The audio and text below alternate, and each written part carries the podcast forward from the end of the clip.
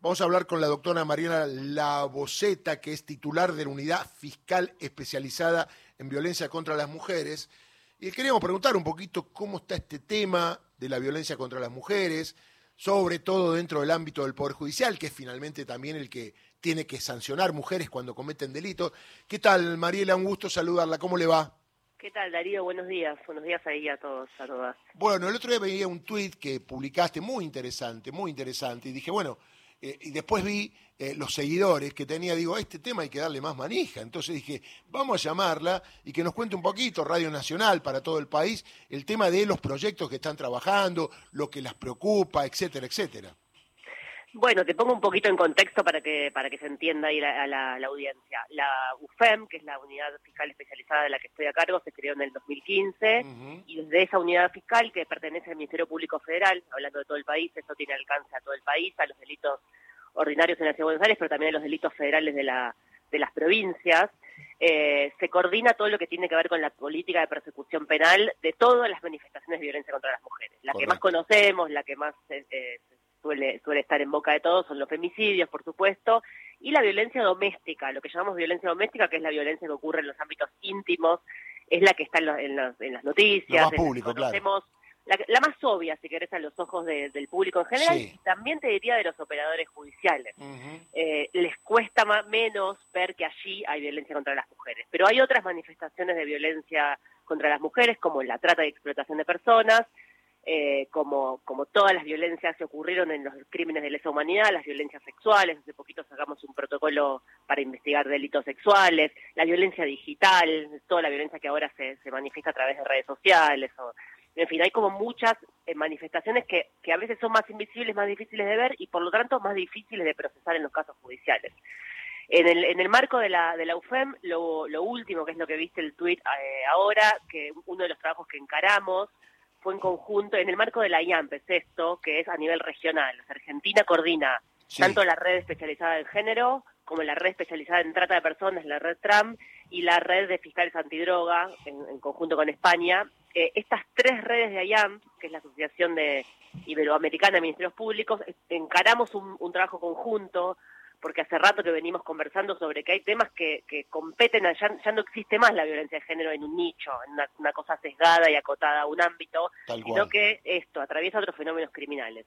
Y lo ven los fiscales antidroga, lo ven los fiscales que investigan trata, y ese tema puntual que estamos encarando es un proyecto nuevo, Interredes, que lo acompaña Copolad, que es una agencia de cooperación de Unión Europea, tiene que ver con generar lineamientos para las fiscalías para cómo hacemos para investigar aquellos casos en los cuales las mujeres vulnerables son utilizadas por organizaciones criminales para venta de droga. Y para venta de droga y ejecutar otro tipo de, delitos. Las organizaciones cada vez son más complejas.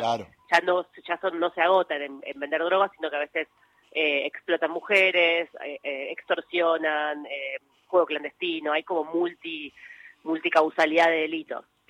Ahí veía, perdóname, ahí veía que el tema de la droga en el cuerpo de las mujeres para contrabandear, ¿no? Un tema fuerte que uno pregunta qué pasa con esas mujeres, ¿no? A la hora de, ser descubiertas, digo, porque supongo yo que más allá que están cometiendo un delito, evidentemente hay una situación previa que lleva a esa situación, inclusive hasta puede haber una situación de presión o hasta de extorsión en una situación así, ¿no?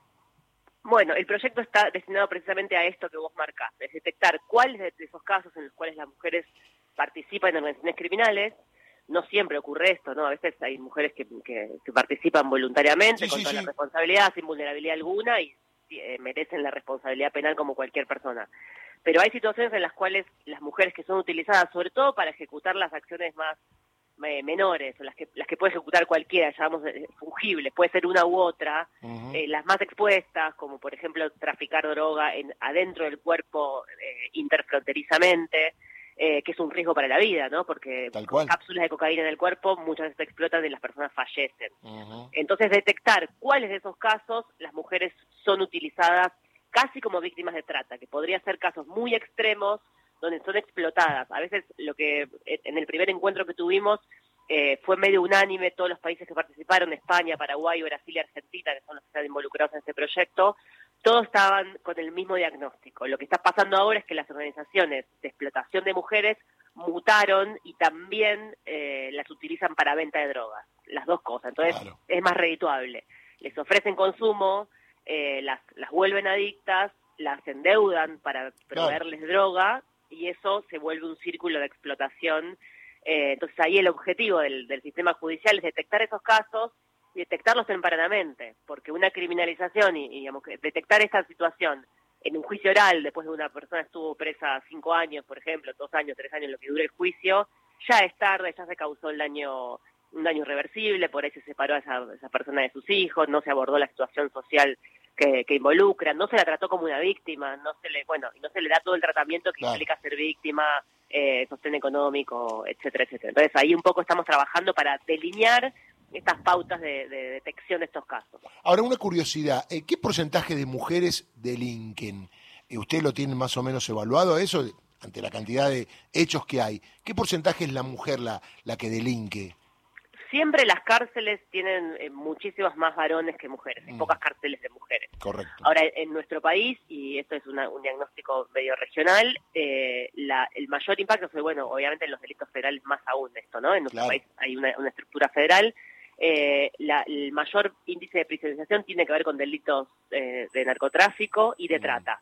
Mm. Eh, esto, esto también habla de que a veces las causas de trata, de trata o de droga, que son las que se... Lo primero que se detecta es el último eslabón, es la persona que está trasladando la droga, es la persona que está cruzando la frontera con droga, es el chofer que está manejando un camión. Eh, luego, el objetivo justamente de, las, de los investigadores de narcotráfico es ir hacia arriba en la cadena de comercialización, no quedarse con ese caso pequeño que es el eslabón que, que esto cambia, se detiene y pasa a otro.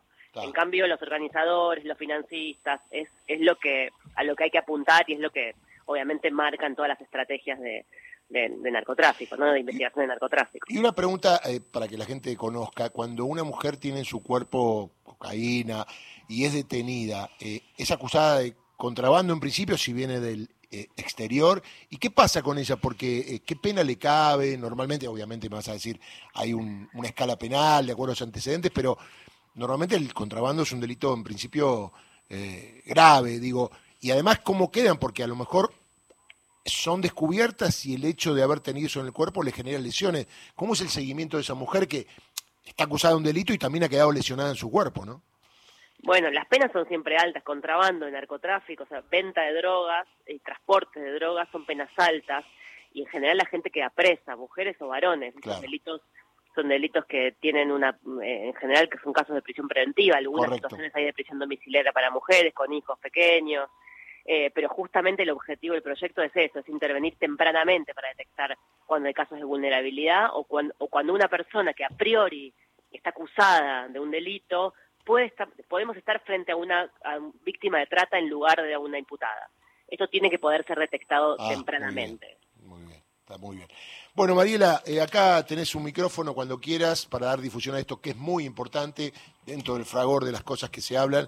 La verdad que está muy bueno y por eso me pareció al ver el tuit que era necesario llamarte. Un beso grande. ¿eh? Gracias Darío, gracias por la difusión siempre. un abrazo. Por favor, Mariela Laboceta, titular de la Unidad Fiscal Especializada en Violencia contra la Mujer, es un tema